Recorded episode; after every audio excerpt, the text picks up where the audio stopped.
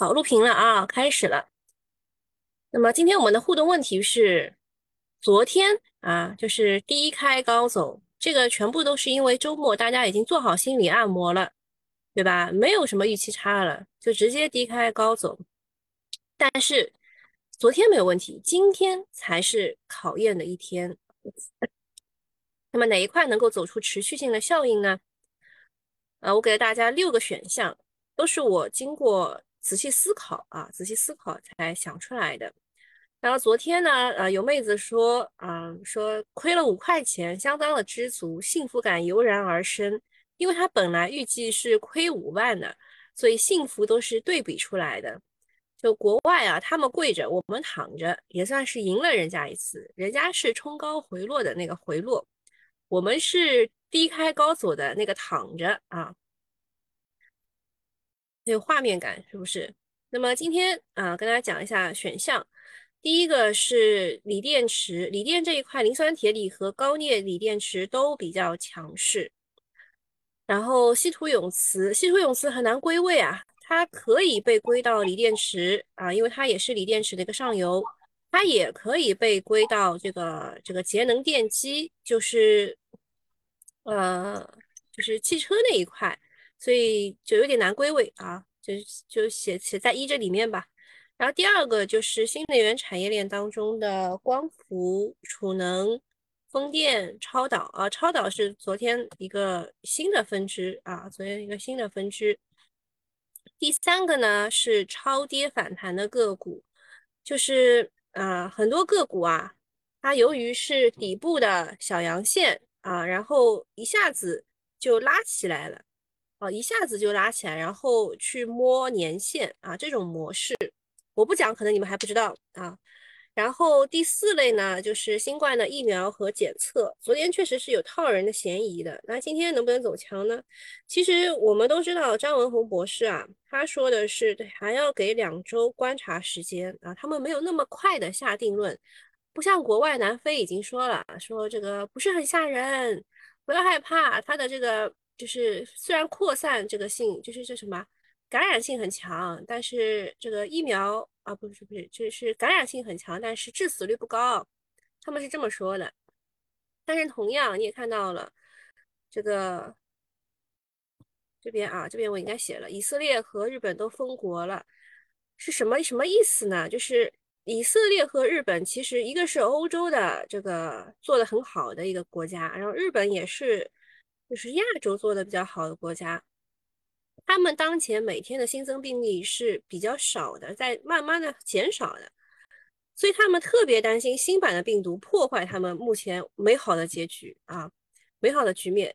所以呃，就是新冠疫苗检测是不是还还在给他一个机会呢？然后第五个是汽车零配件，汽车零配件我也说过啊，就是它里面的个股非常的多，非常的杂。每天都会有啊，每天都会有几个涨停的，很难抓住。然后第六个是充电桩、智能电网，这个是在走趋势了，感觉。好，那看一下大家的选项，喜马拉雅的用户，呃，早上免费用户我不太会帮你们分析个股的啊。小主想到三，佩服，正是思考题，嗯。三就是每每一年啊，每一年它都会有一次就是去冲年限的机会的。嗯，东东的假期，这应该是你喜欢的这个操盘方式。选五，呃，汽车零配件啊，选五也可以，因为它肯定是会有个股涨停的，因为东西太多了。嗯，我们之前讲过的。我看一下我们新米团的用户，他们选了些什么？这么多啊，嗯。有选二四的，选二四的，嗯，你可能还在以前的老路上啊，你还在以前的老路上。选一的啊，就是强者恒强的，可以的。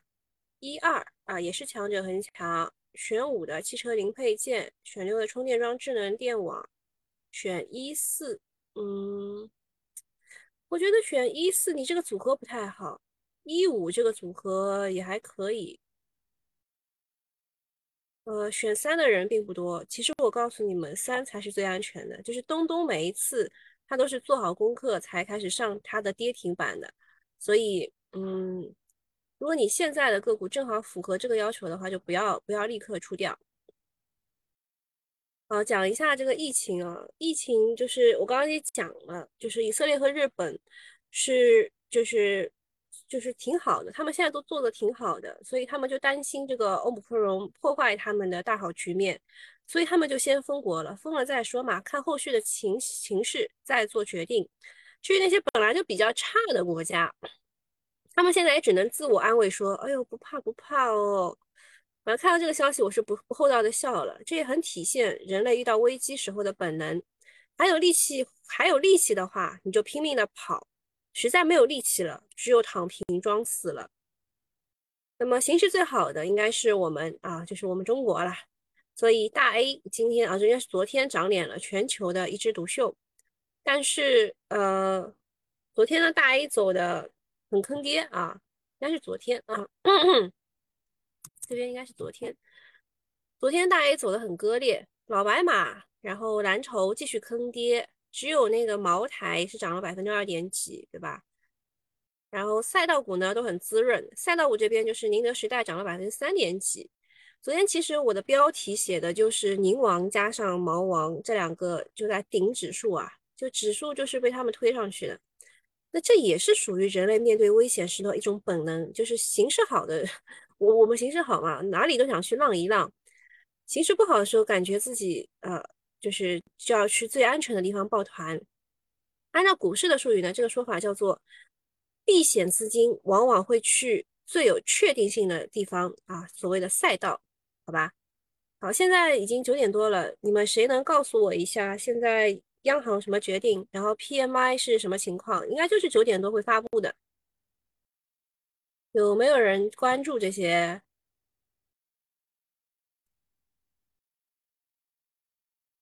有没有人关注啊？在这边啊，国家统计局十一月的制造业 PMI 是五十点一，哦呦，超预期了哟，超预期了哟，预期应该是十月份的时候是四十九点二，我们的预期应该是在四十九点六或四十九点七。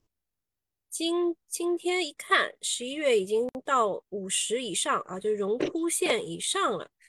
哟，这个是超预期的事情哦。发现我这里好像死机了嘛。然后说，制造业生产经营活动有所加快，景气水平改善。十二个是高于临界点的，比上个月增加三个。这应该会给我们一些底气吧，应该会给我们今天一些底气。国家卫健委昨日新增本土病例二十一例，都在蒙古啊，都在内内蒙古。内蒙古好像是全员筛查筛查出来的。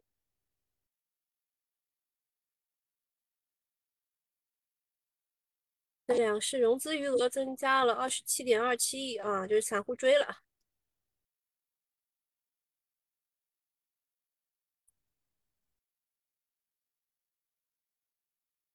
好，我们看一看我的这个电脑到底什么情况？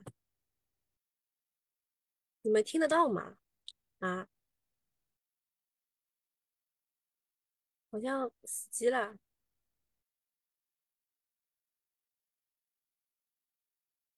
是腾讯会议的问题。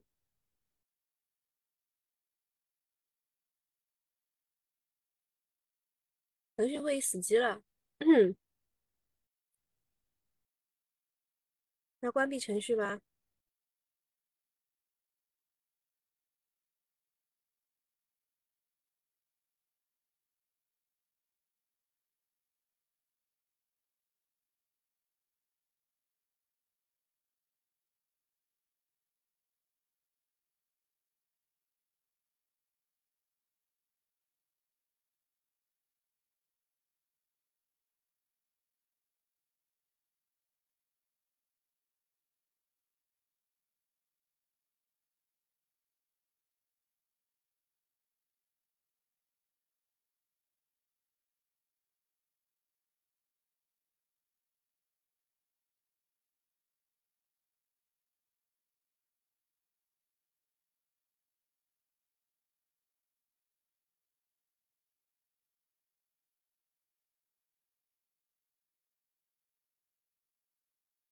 好，朋友们，我又回来了，不要担心啊，刚刚只是死机了而已，啊，只是死机了啊，我们可以继续的。啊，感谢大家的等待啊，我给大家静音一下啊，全体静音，好，继续录制啊，继续录制，喜马拉雅声音好，可以可以，好，只是一个小问题，然后。看一下昨天的这个热门板块简评，这个你们全部可以在我的复盘当中找到的啊。持续热门的是锂电池、稀土永磁、汽车零部件，所以你们刚刚在选的时候选一和五的，我觉得就是这个组合不好。为什么不好？因为你全部是进攻的，你没有防守的。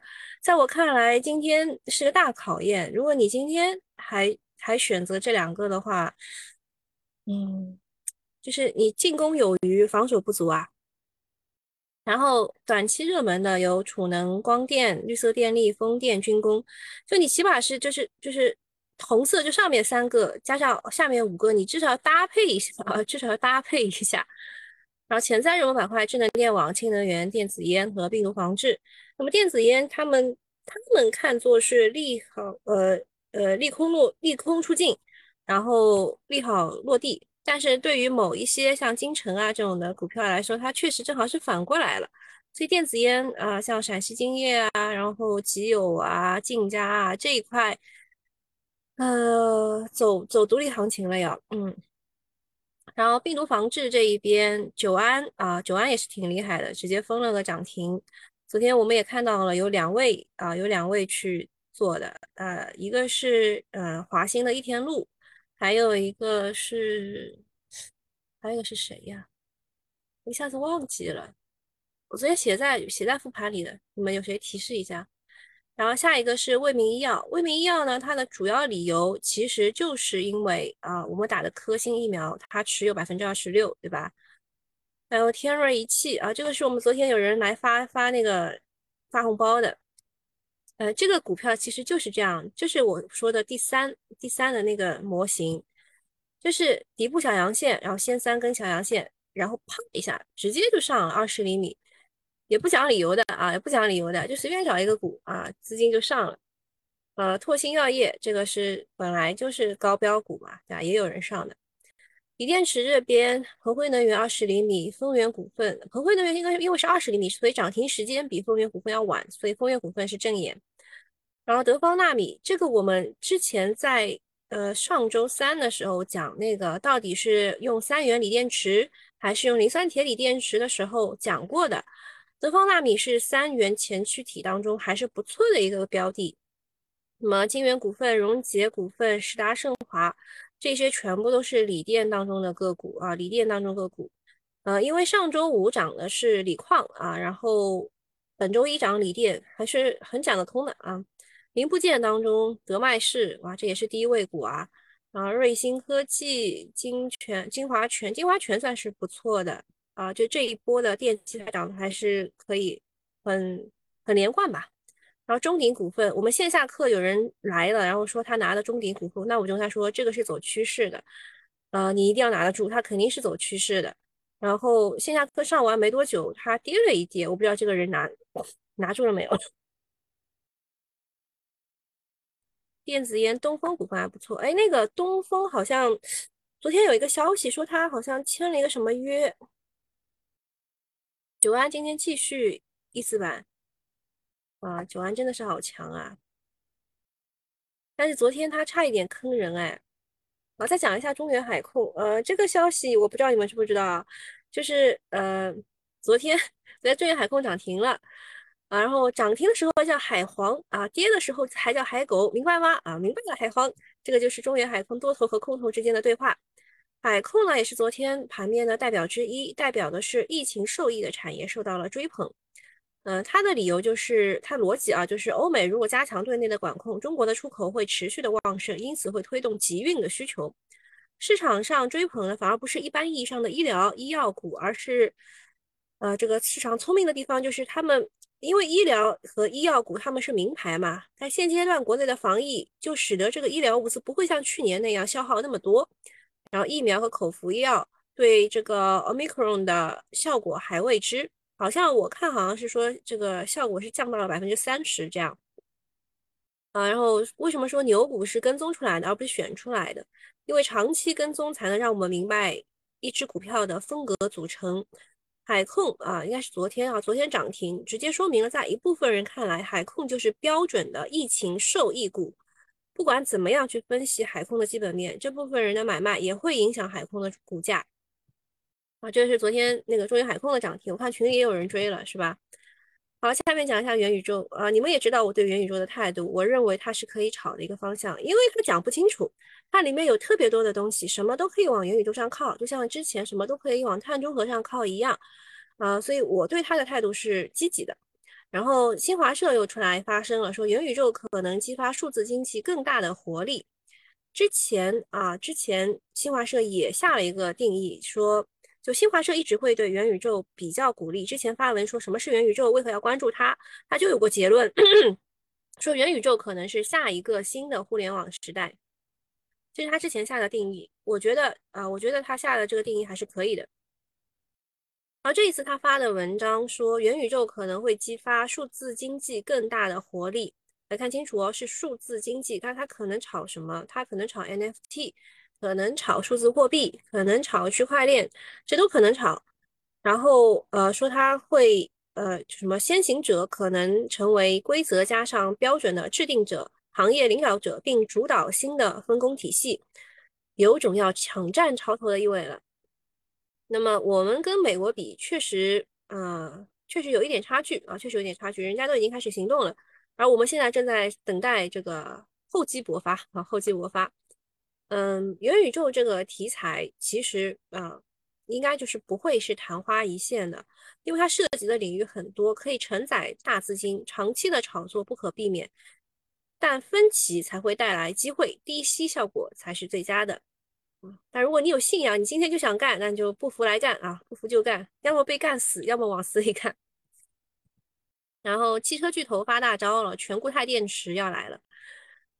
这个我该怎么说呢？就是这个全固态电池啊，在二零二五年之前肯定是出不来的啊。它半固态电池可能在二零二三年这样差不多可能会出来，所以这个消息嗯没什么好担忧的。这个消息应该是怎么说呢？就是它是日本的日产汽车啊，就是日产汽车说未来五年要投资两万亿日元，大概是一千一百二十八点四亿人民币，加快推推进电气化产品和技术创新，并且于啊，并且将于二零二八年推出全固态电池车型。全固态电池车型嘛，就是就是固态电池呀，对吧？还有个半固态电池，还有二零二八年推出全固态电池车型，助力日产汽车二零二五年啊二零五零年。碳中和目标啊，我们是二零六零年碳中和，日本比我们早十年。日本几个大的汽车制造厂商在新能源上起了个大早，赶了个晚集。之前他们像丰田，他们选的是氢燃料电池这条线路，但是没有人跟他们一起玩，注定要失败。那昨天我们在这个西米团的群里面也讨论了这个氢燃料电池。说实话，就是几年前我们就知道了，氢燃料电池最大的问题不是制氢，不是储氢，不是运氢，而是安全性，而是安全性。就是你停在那里啊，如果你是一个露天的场地的话啊，没有问题啊，没有问题，你的逃生，然后你的这个灭火什么问题都没有。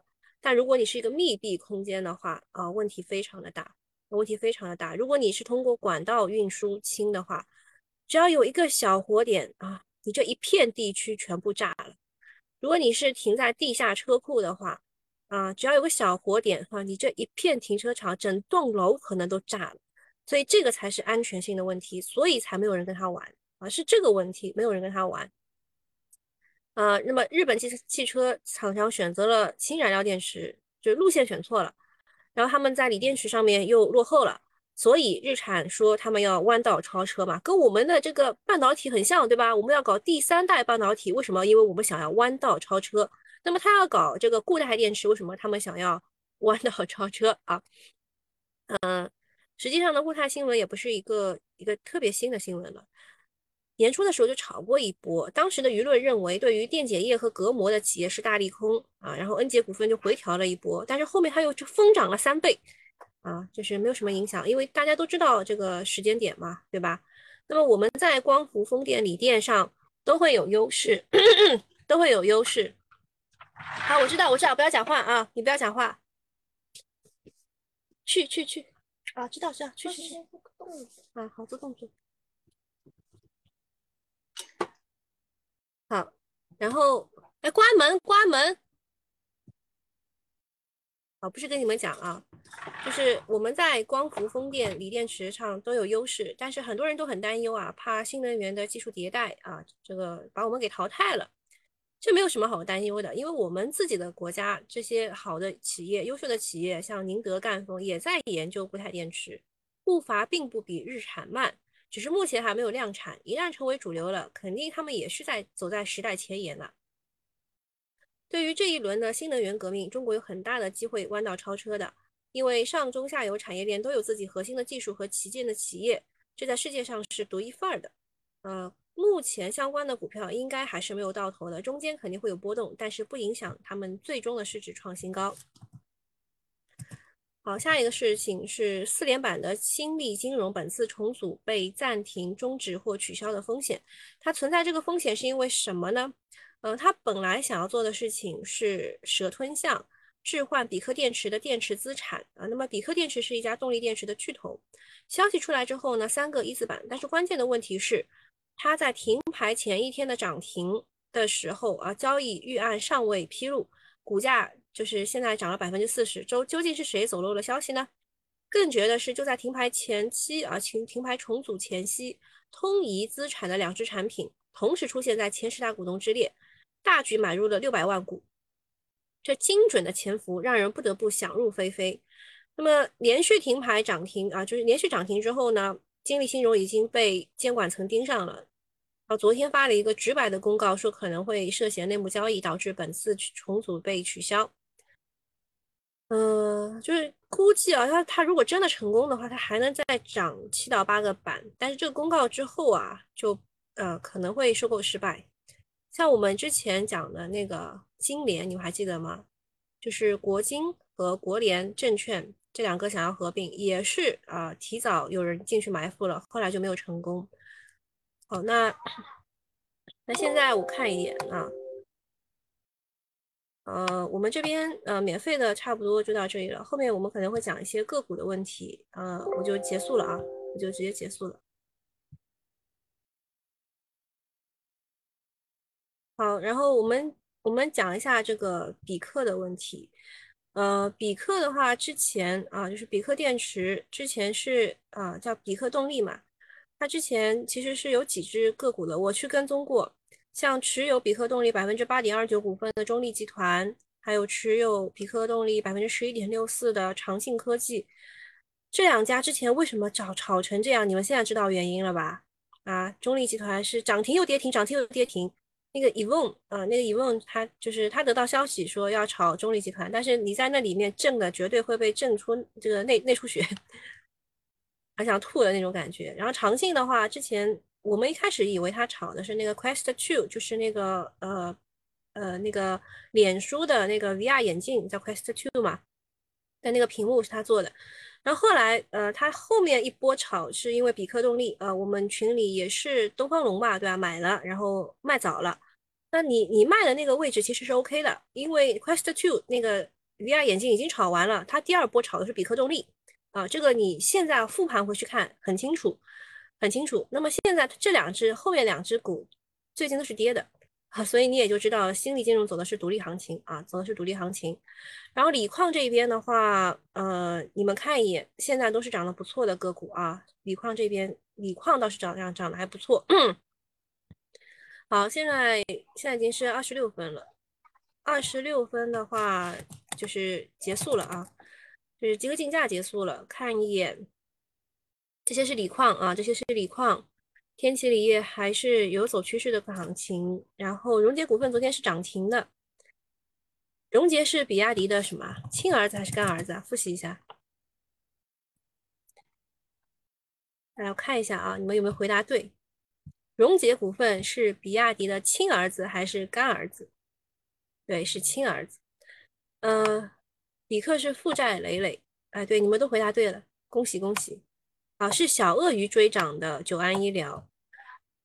看一眼九安医疗。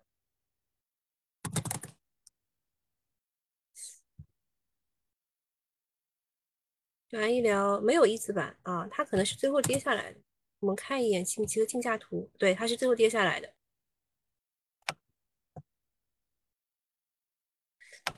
晚上被子要盖好，嗯，不是感冒，是喉咙一直跑。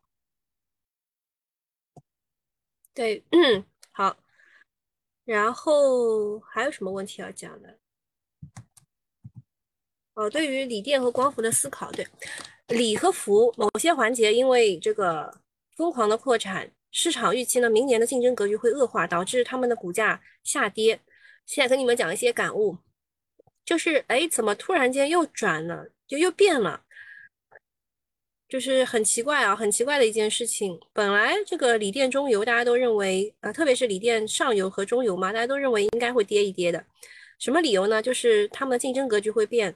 然后今年的一季度啊，就明年的一季度可能会出来很多的产能。但是现在又又不是这个，又不是这个概念了，就是大家又开始转了，又是预判预判了，又预判了你的预判那种感感觉。呃，先讲一下吧，就是依靠产品价格暴涨而获取的暴利。这不是任何伟大公司的商业模式，反而是典型的周期公司啊，就是依靠价格上涨，然后才获得的暴利。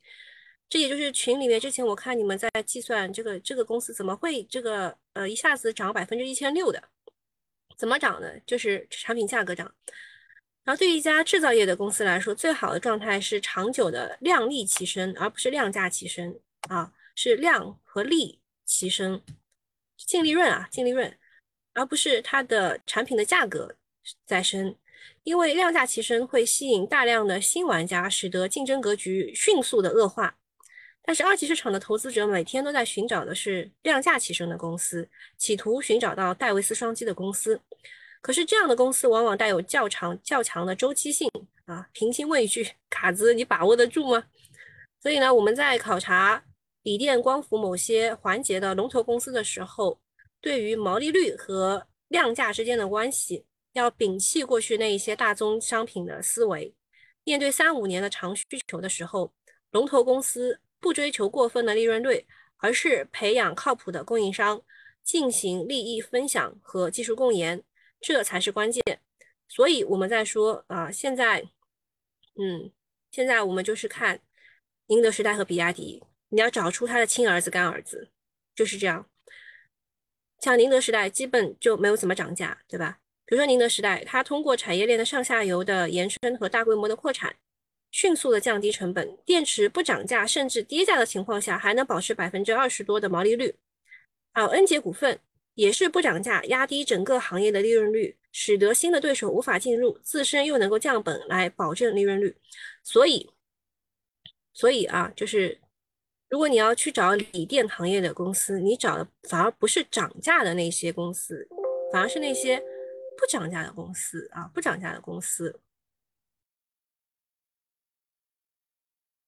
我们去看一眼这个前海开源，我特地把它，我特地把它列列进来了。这些是前海开源排名第一和第二的一些公司。啊，东方日升它又拉了，恒辉能源也在拉，啊，这些就是前海开源的公司，像金城股份昨天涨停了，对吧？金城股份也是我们周日说的 HJT 电池，就是一智节电池当中的三家的一家啊，三家之间之中的一家。好，那这个就是。还有一句话就是隆基啊，隆基股份也是，它也是行业龙头。还有句话说得好，就是凡是能人能够制造出来的东西，大概率都会最终都会获胜。就像那个口罩啊，你们也知道。那么在当下锂电、光伏、中游大跌之后，这种产业思维能够帮助我们更加理性的去看待一家企业，就是反而不要去找那些涨价的公司，而是要找它呃。布局比较大啊，上下游全部嗯全部都能够啊覆盖到，然后再讲一下锂电池到锂矿这条线啊，为什么它这个锂矿和锂电池又涨价了？传言说是上游的锂盐企业已经开始通知客下游的客户重新议价了，据说报价比之前提升了百分之二十，这应该就是我们之前有提过这个锂盐长协价格啊。我们之前炒煤矿的时候也讲过这种长协，就是长期协议，对不对？那长期协议一般来说都是一年一签的。啊，那么现在啊，我们比如说一下啊，就是锂盐的价格现在是在二十万以上，对吧？已经突破二十万了。但实际上，锂盐企业之前签的很多长期价单都很低，可能是十几万啊，可能就十几万，比价现在价格一半略多一点。所以今年的锂盐的业绩并没有那么好，尤其是和部分锂电中游企业相比。不过呢，随着长协价格重新的敲定，锂盐企业最晚明年一季度也会有业绩的明显爆发。还有，呃，锂盐股的两个催化剂，一个是长协价的敲定，就是要涨百分之二十的价格；另外一个就是明年一季度的业绩兑现。啊，两个，一个是这个，呃，这个长协，那么长协应该快出来了。另外就是要等这个明年一季度的业绩兑现，就是等到四月份。我们也讲过，就是三个时间点，一个是。呃，跨年行情，然后是春季躁动，接着就是四月决断。那四月决断的时候，就是看这个锂盐的那个事情了，看业绩了。呃，目前市场炒作锂电其实也是比较聪明的，基本上是围绕着上游和下游，中游的股价相对疲软很多，那相对疲软很多，市场还是比较担心中游今年的疯狂扩产，明年产能释放。但是，啊。但到到那个时候能不能以量补价也说不好。比如说啊，我们说电解液和正极，其实扩产都是挺猛的，所以这这两块是涨得不多的啊，涨得不多的。明年产品压价压价格压力还是在的。然后呃，但是这两块就这两天，就是从上周上周三开始，嗯，不对，是上周一开始就已经疯狂的在涨了。这就是我预判你的预判呢，就是我预判你明年一季度可能产不出这么多的扩产的东西，啊，是这样来的。另外呢，国内的盐湖资源也比较丰富，所以呢，盐湖提锂是一个很好的发展前景。在冬天的时候啊，在冬天的时候他们是提不出来的，所以你你们稍微知道一下，我并不看好盐湖提锂的，就在这一段时间并不看好盐湖提锂的原因，就是因为。啊，它在冬天提不出来，但是啊，盐湖提锂的上游就是它的设备公司，就是会走的比较好。那么盐湖提锂技术最靠谱的是吸附和膜过滤这两个方向。呃，我之前讲水务的时候也讲过了，啊，那层膜啊，那层膜叫什么金膜股份啊、三达膜什么之类的，都是有这个膜过滤的。像九五高科啊，我们之前讲那个。我们之前讲过的，像九五高科啊什么之类，他们也是走做做那个膜的啊，做那个膜。它之前也有过一波涨啊，它之前有过一波涨，然后现在也是在回去的过程当中啊。盐湖当中，呃，看好的不是盐湖公司，而是它的上游吸附和膜过滤这两个技术啊，这两个技术所对应的设备公司。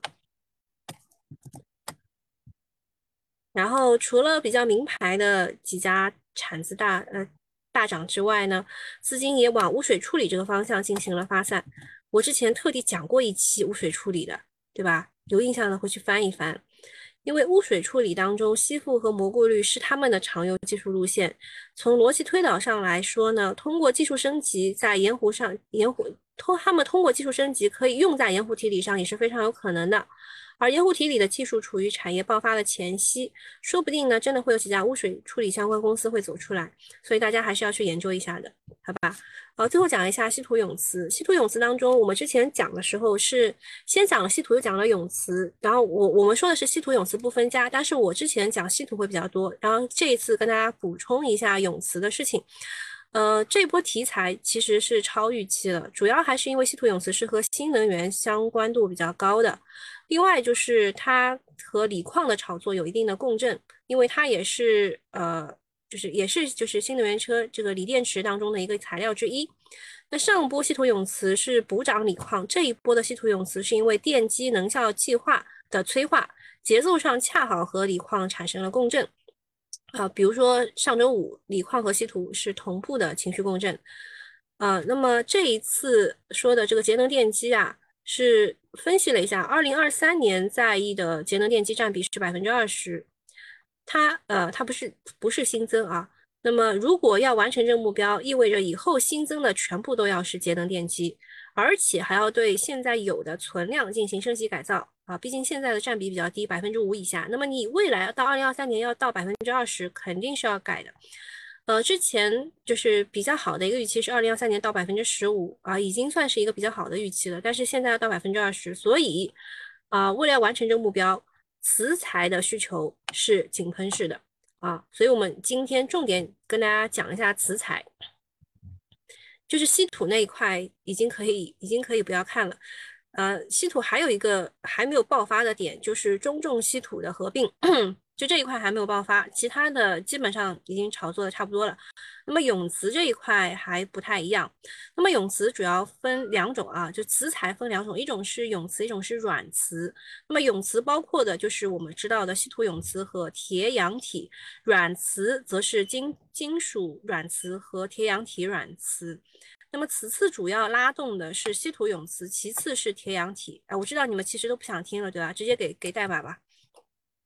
稀土就是上面这一这一波啊，这一波，然后再加一个华宏科技是做这个呃这个回收利用的，然后呃稀土稀土永磁稀土磁性材料就是这一波，所以这一波当中的英洛华是我们这一次放走的啊，是我们这一次放走的，然后这一波全部是可以的啊，这是稀土永磁，就是在这个位置啊，这是永磁当中是稀土永磁和铁氧体，对吧？所以啊，这个这一波可以再看一看，这一波当中应该还能再走出来的。然后铁氧体的话是龙磁科技和横店东磁。那么横店东磁，呃，大家有些人来问到底能不能再玩什么之类的，还是能玩的，继续再看一看。然后昨天补涨的是龙磁科技啊。然后铁氧体的软磁有云路股份和博兴呃博兴的博科新材，这两个也是可以看一看的。所以这张图大家保留一下啊，这张图大家保留一下。然后，呃，这张图也自己保留一下，我具体的就不讲了，你们自己回去看，好吧？这是我们新增的一个一个抄作业的内容啊。